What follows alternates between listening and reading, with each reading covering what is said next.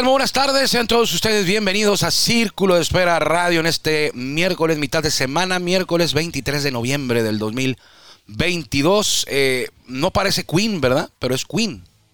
Quizá no es de las melodías eh, más conocidas de Queen, pero es Queen, hasta suena diferente. Yo sí la había escuchado, pero hacía mucho que no.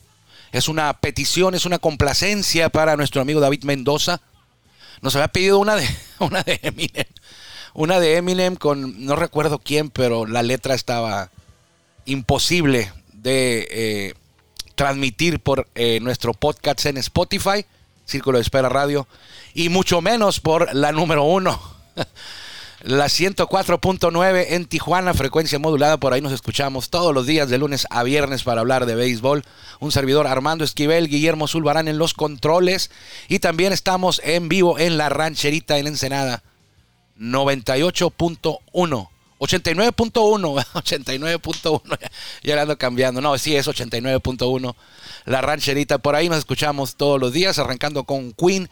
Mucho de qué hablar. Eh, en, este día de béisbol. Ya sé que todos estamos volteando a ver el, fútbol, la victoria de, de, Japón contra Alemania, el empate de Marruecos contra Croacia, eh, la, goliza, así la paliza, la goliza que le dieron a, a nuestros eh, hermanos de Costa Rica, por allá los españoles, les pegaron creo que 7-0. Y eh, no terminamos de ver, pero estábamos viendo también hace rato un pequeño, un poco estábamos viendo nada más el Bélgica-Canadá iba ganando Bélgica 1-0 por ahí del segundo tiempo, pero esto no es de fútbol. Eso fue todo lo que va a escuchar usted de fútbol hoy. Y usted lo puede escuchar el fútbol en donde quiera, ahorita, por todos lados. Vamos a hablar de béisbol porque los Águilas de Mexicali ya no tienen manager. Qué raro en Mexicali que corren al manager rapidito. Así ocurre. Dio Murillo, el propietario, tiene esa habilidad de correr managers rapidito. Rapidito. No digo que a Mexicali vaya muy bien como para mantener al manager, pero bueno, ya se fue el manager ahí en Mexicali. Hablaremos de eso. Hablaremos ahora sí porque nos preguntan del Salón de la Fama de Estados Unidos, quiénes son los que están en la boleta. Y dejaremos para mañana el tema de nuestro buen amigo Ismael Peña Jr. Nos pide un, casi casi un reportaje especial. Y no, no es tan fácil eh, echarle cabeza ahí, pero lo vamos a tener listo, Ismael. Te enviamos un fuerte abrazo, tú que nos escuchas todos los días, así como lo hacen muchas, muchos amigos, muchas personas eh, que han sido fieles eh, seguidores de Círculo de Espera Radio y se los agradecemos mucho. ¿Por qué? Porque por ustedes seguimos aquí hablando de béisbol. Vamos rápido con la introducción que corre a cargo de Jorge Niebla, el Caifán. Él es la mejor voz de un estadio de béisbol en México y es un privilegio que se encargue todos los días aquí en Círculo de Espera de abrir la puerta. Bienvenidos.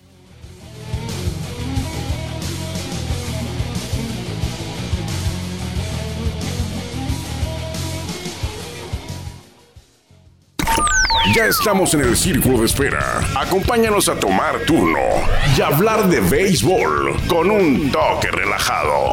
Aquí empieza Círculo de Espera. De espera.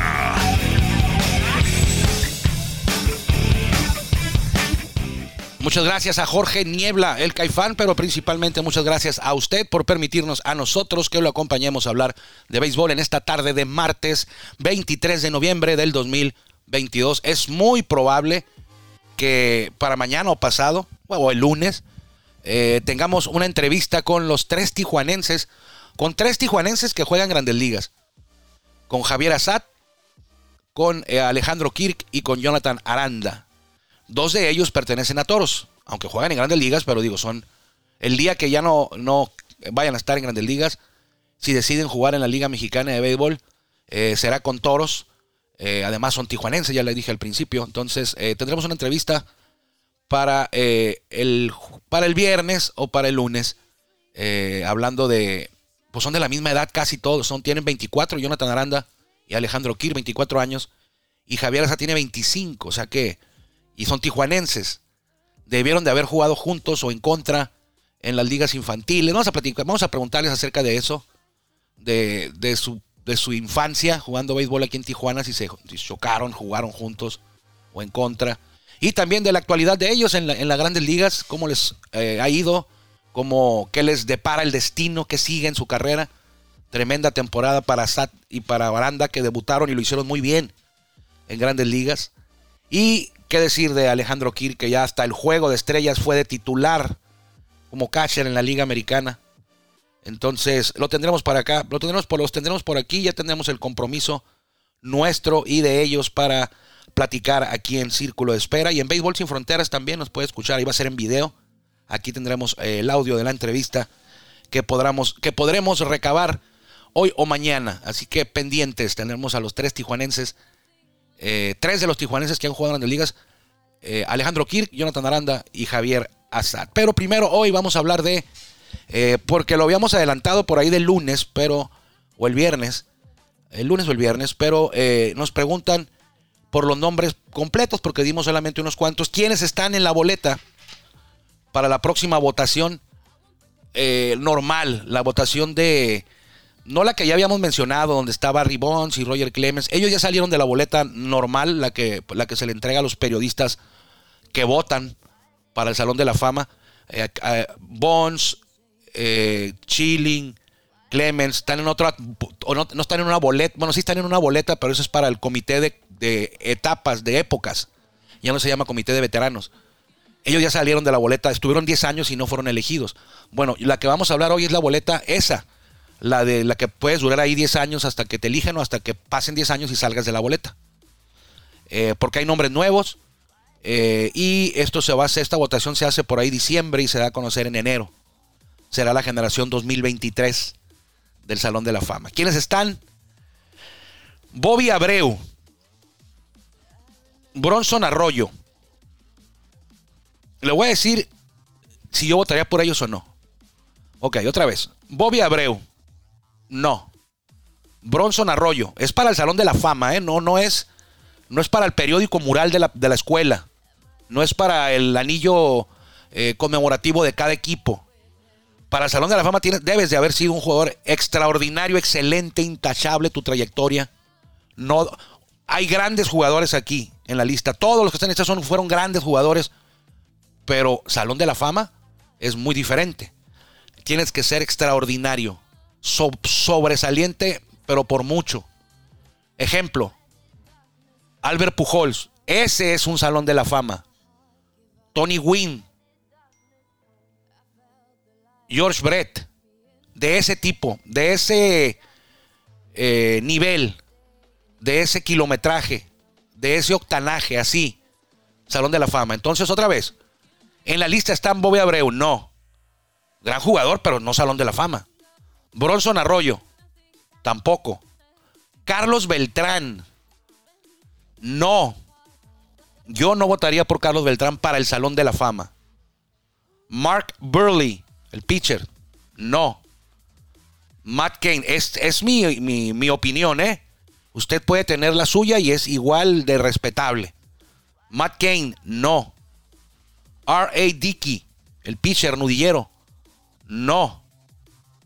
Jacoby Ellsbury, gran tipo, gran jugador, pero no es Salón de la Fama. Andre Etier, no.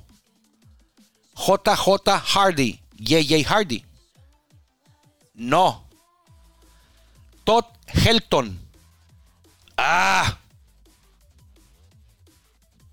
¿Qué le digo de Todd Helton? No. Tori Hunter, tampoco. Andrew Jones, no. Jeff Kent, no. John Lackey, tampoco. Mike Napoli, menos. Johnny Peralta, no. Andy Pettit. No es Salón de la Fama Andy Pettit, discúlpeme. ¿eh? Manny Ramírez. Ay, aquí hay.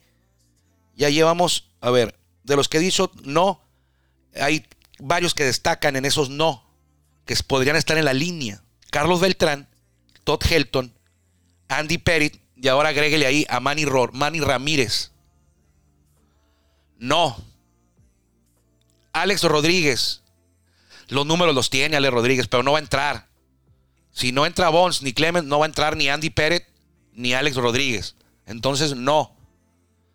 Francisco Rodríguez es el cerrador, homónimo del pitcher relevista mexicano, el Chito, que también jugó grandes ligas. Y también lo hizo con los angelinos. Francisco Rodríguez, el venezolano, no. Scott Rowland, este es otro. Es Scott Rowland, Alex Rodríguez, Manny Ramírez, Andy Perry, Todd Helton y Carlos Beltrán. Esos van seis. Que habrá quienes voten por ellos. Yo no. Scott Rowland tampoco entonces. Jimmy Rollins. No. Gary Sheffield. No. Houston Street. ¿Qué está haciendo aquí Houston Street en esta lista, por favor? Y luego a un lado de Billy Wagner. no Houston Street. No Omar Vizquel. No Jared Weaver. No Jason Worth también. Tampoco digo. Y el último es Billy Wagner. Ah, Billy Wagner. No soy muy fanático y aficionado de los cerradores, pero Billy Wagner fue uno de, los mejores. Quienes le tomaron turno decían que en su apogeo, en sus años mozos fuertes, eh, Billy Wagner era, era imbateable. Pero yo, yo no creo que votaré yo por alguno de estos que acabo de mencionar. Por ninguno, ¿eh? Porque usted puede recibir su boleta si usted le toca votar, tiene ese privilegio, honor, puede regresar la boleta en blanco. No votar por votar por en blanco, o sea, no votar por ninguno. Y creo que en esta ocasión eh, no me sorprendería que Cooperstown, por ahí en enero, informara que nadie va a entrar en esta generación. Le digo, los nombres que le mencioné, la mayoría es un no rotundo y hay algunos no de mi parte. Eh, ahí en la línea, Carlos Beltrán. Bueno, Carlos Beltrán no, Carlos Beltrán no, ese quítalo de ahí. No. Pero por ejemplo, Todd Helton. Todd Helton, mm, bueno. Eh, el otro que era Manny, Manny Ramírez, también está ahí como que me dan ganas, pero no. Andy Pérez, Alex Rodríguez, bueno, los números los tiene, pero ya sabemos por qué. Scott Rowland, Gary Sheffield y Billy Wagner son los que la caballada un poquito más fuerte de esta boleta que creo yo que no hay necesidad de votar por votar. Eh, hay quien me dijo, Scott Rowland va a entrar. ¿Por qué? Porque el año pasado tuvo 67%, 70%, se, ocupa el, se necesita el 75%, se quedó corto. Y como ahora no están eh, varias, varios nombres fuertes que ya o ingresaron el año pasado o ya salieron de la boleta. Ahora sí le va, a tocarle a Scott Ball. Pues no creo yo que, se, que sea así. Si el año pasado no entró alguien, ¿por qué este año sí? O sea, si el año pasado estuviste en la boleta y no entraste, este año, ¿por qué sí? No entiendo. Ya no juegan, no aumentaron sus estadísticas. Si es no en el 2018, es no en el 2022 si, Omar Vizquel no entró hace cuatro años, porque tiene como siete años ya en la boleta, y no entró hace tres ni hace dos, ¿por qué ahora sí va a entrar? ¿Qué cambió? No, es que ya no están. No, no es eso. O sea, ahora no vamos, no vamos a votar. Vamos a decir, a ver, la boleta ahí está. Bueno, mira, ahora que no están aquellos, ahora sí hay que votar. No, si no, si no se merecen estos, si no se lo merecieron hace diez años, hace ocho, hace siete, hace seis, ¿por qué ahora sí? Entonces, así ocurre, ¿eh? Ves Omar Vizquel, por ejemplo, en el 2000, no sé, 19 tuvo el 30% de los votos. El 2020 el 40. El 2021 tuvo el, es un ejemplo, el 47. ¿En qué cambia? ¿Qué cambió? ¿Por qué ahora está subiendo su porcentaje o baja a veces? Eh, el caso de Omar Vizquel ha bajado, el último año bajó por los problemas que, que se ventilaron, problemas medio gruesos ahí, eh, que no vale la pena mencionar. Y eso lo afectó. No vale la pena mencionar porque no estamos hablando del tema de Omar Vizquel, estamos hablando del, Salón de la Fama, por qué suben y por qué bajan, que yo no entiendo eso. No entiendo, o sea, no sé para qué están 10 años. Que le dieran la boleta a quienes votan y que le dijeran, agarra todos. Si 10 tienen el 75%, los 10 entran. Pero no dejes para otro año. hoy, hoy este año voy a votar por ellos y el otro año por otro. No.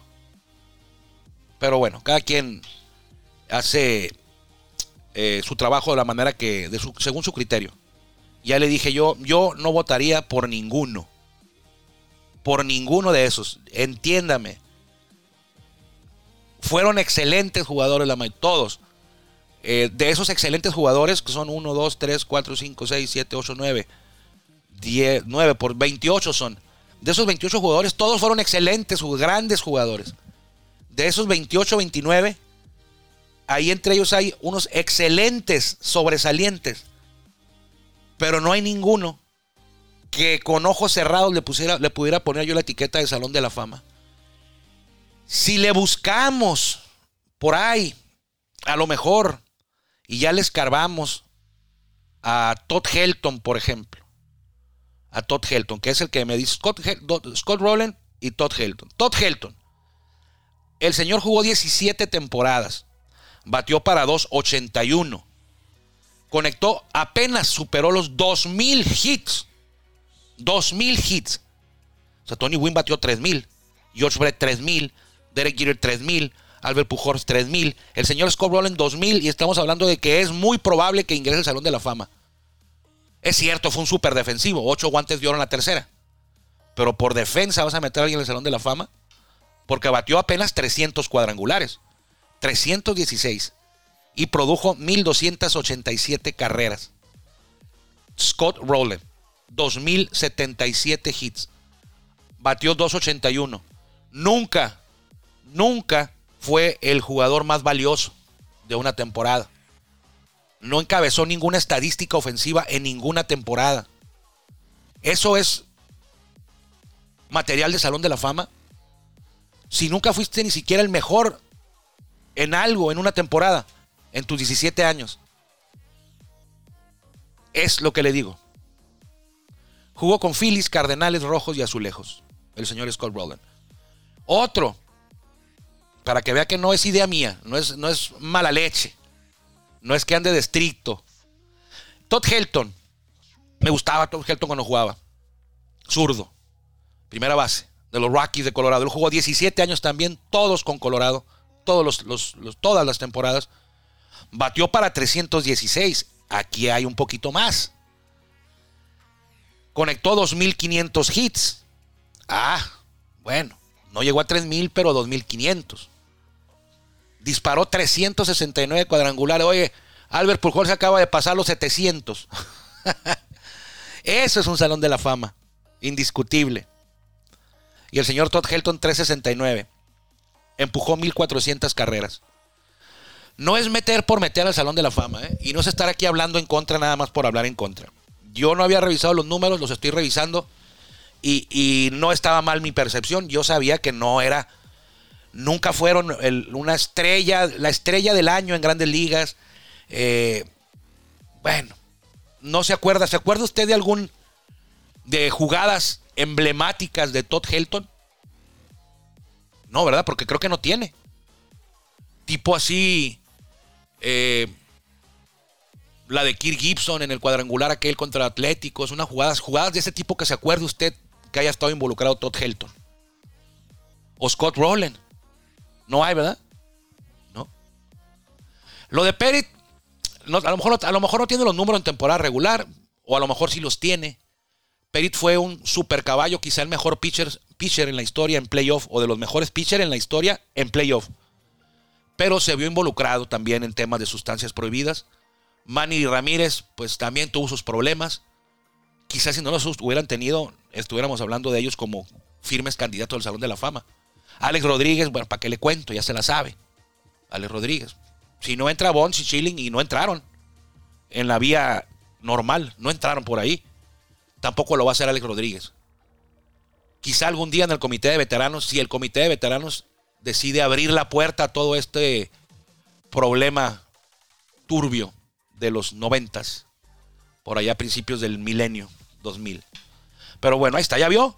No era mala, mala onda mía con 2000 hits no puede estar en el Salón de la Fama. Hay tipos que pegaron 2800, 2900 y no están en el Salón de la Fama. Pero con 2000 no, no, hombre. Pero, pero, pero parece que va a entrar Scott Rowland, es lo que no entiendo. Parece, todo parece indicar que va a ser, en esta boleta va a ingresar Scott Rowland. Y Todd Helton, bueno, tiene mejores números en hits, en porcentaje de bateo, en cuadrangulares. Él lo supera Todd Helton. Eh, pero bueno, no creo yo que esos números sean suficientes para el Salón de la Fama.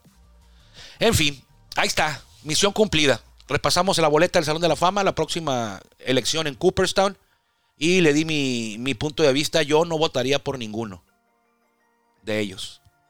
Pero pues usted tiene la mejor opinión, ya escuchó los nombres. Hay que revisar, no se deje usted impresionar que Todd Helton, que Ale Rodríguez ni le busque, ya sabemos cuál es el problema. Igual que Pérez, igual que Manny Ramírez. Pero ahí está Billy Wagner, también chéquelo. Billy Wagner, pero después llegó Trevor Hoffman y, Mariano Rivera. Y pues ya Billy Wagner se ve un poco chiquito, ¿no? Aparte que era chaparrón. No parecía cerrador. No se explicaba uno cómo salía tanta lumbre del brazo con un tipo tan chaparrito y flaquito. O sea, llegaba, subía y. Watch out. Pero bueno. Ahí arrancó la, segunda vuelta en la Liga Mexicana del Pacífico y antes de que iniciara, en la mañana de ayer, nos enteramos que eh, los Águilas de Mexicali decidieron terminar con la relación laboral con su manejador Gil Velázquez y con los coach Pedro Meré y Eliazar Mora ya no son más parte del cuerpo técnico de los emplumados de los Cachanillas en la Liga Mexicana del Pacífico. Cerraron mal, los Águilas fueron barridos en Monterrey, terminaron por ahí de séptimo o sexto lugar, ahorita le voy a decir. Tuvieron los Águilas cinco puntos en décimo, octavo, noveno, décimo, noveno, décimo, noveno, octavo, séptimo lugar los Águilas de Mexicali, si no me falla aquí la contabilidad, en la primera vuelta. Eh, y la directiva decide correrlos, qué fácil, ¿no? Qué fácil la directiva del área deportiva. Creo que el, creo que el gerente deportivo es el Chapo Amador, su primer año. Entonces, eh, no sé, creo que la decisión no fue de él, ¿eh? no, no creo que él todavía le alcance para tomar este tipo de decisiones. Creo yo, está de novato. Esto vino de más arriba y pues, son, las, son las formas habituales del presidente y propietario del club, Dio Murillo, el tipo de los que tiene menos paciencia o el que más, el que no se tienta el corazón. Hay visto temporadas de Águilas que tienen tres manejadores y empezando la temporada los corren a las tres semanas. Aquí, aquí esperaron media temporada. Pero eh, no sé si aquí el menos culpable quizás sea el cuerpo técnico, porque aquí el problema de Águilas es el mal armado del equipo. Y para decir, para que la gente piense, la afición piense, que Águilas está trabajando, queriendo arreglar las cosas, vamos a correr al manager. Ya, mira, ya corrieron al manager, quiere decir que andan con, no, hombre, eso así no es. El manager no es el culpable, el culpable es el Dio Murillo y la directiva del mal paso. O sea, el manager no tiene nada que ver ni el cuerpo técnico. Te arman un equipo y tú lo tú juegas de acuerdo a tu equipo y el resultado es de acuerdo a tu equipo están esperando a lo mejor que den un campanazo con un equipo modesto y que pueda dar una buena temporada sin invertirle. Pero por lo regular no ocurre y es más fácil estar corriendo a managers a estar invirtiendo en el equipo. Ah, pero ¿cómo sacan camisas, eh? Los Águilas. Como siete, cada semana sacan una camisa diferente. No tiene nada que ver con el resultado del equipo, pero no se deje engañar. Cuando un equipo corre al manager, por lo regular, el manager es el menos culpable, ¿eh? por lo regular. A veces sí. A veces hay managers que los jugadores no lo quieren y no juegan. Eh, no voy a decir equipos ni managers, porque ha ocurrido muy cerca. pero sí ocurre a veces, pero en este caso, por favor, el manager no tiene la culpa ahí. Acaba de ser nombrado manager del año en ligas menores. O sea, llega para acá y lo corren. Porque no, el equipo no da, no camina, pues no, pues no le invierten, no hacen buenas contrataciones la andan regando ahí, pero los gerentes deportivos muy orondos, ¿no? Corriendo y corriendo managers y al cabo, pues la gente piensa de que, ay, ya corrió en el manager, está trabajando la directiva, trabaje, que trabaje, que saque la cartera y que invierta. Así, así, así es como el equipo puede funcionar, trayendo jugadores eh, que cuesten un poquito más, pero que rindan, no corriendo al manager, al manager del año. Hace como tres meses lo nombró manager del año, dos meses en ligas menores. Pero bueno, ya conocemos a nuestro amigo, el buen hombre, Dio Murillo, ahí con los Águilas de Mexicali. Saludos a Dio Murillo.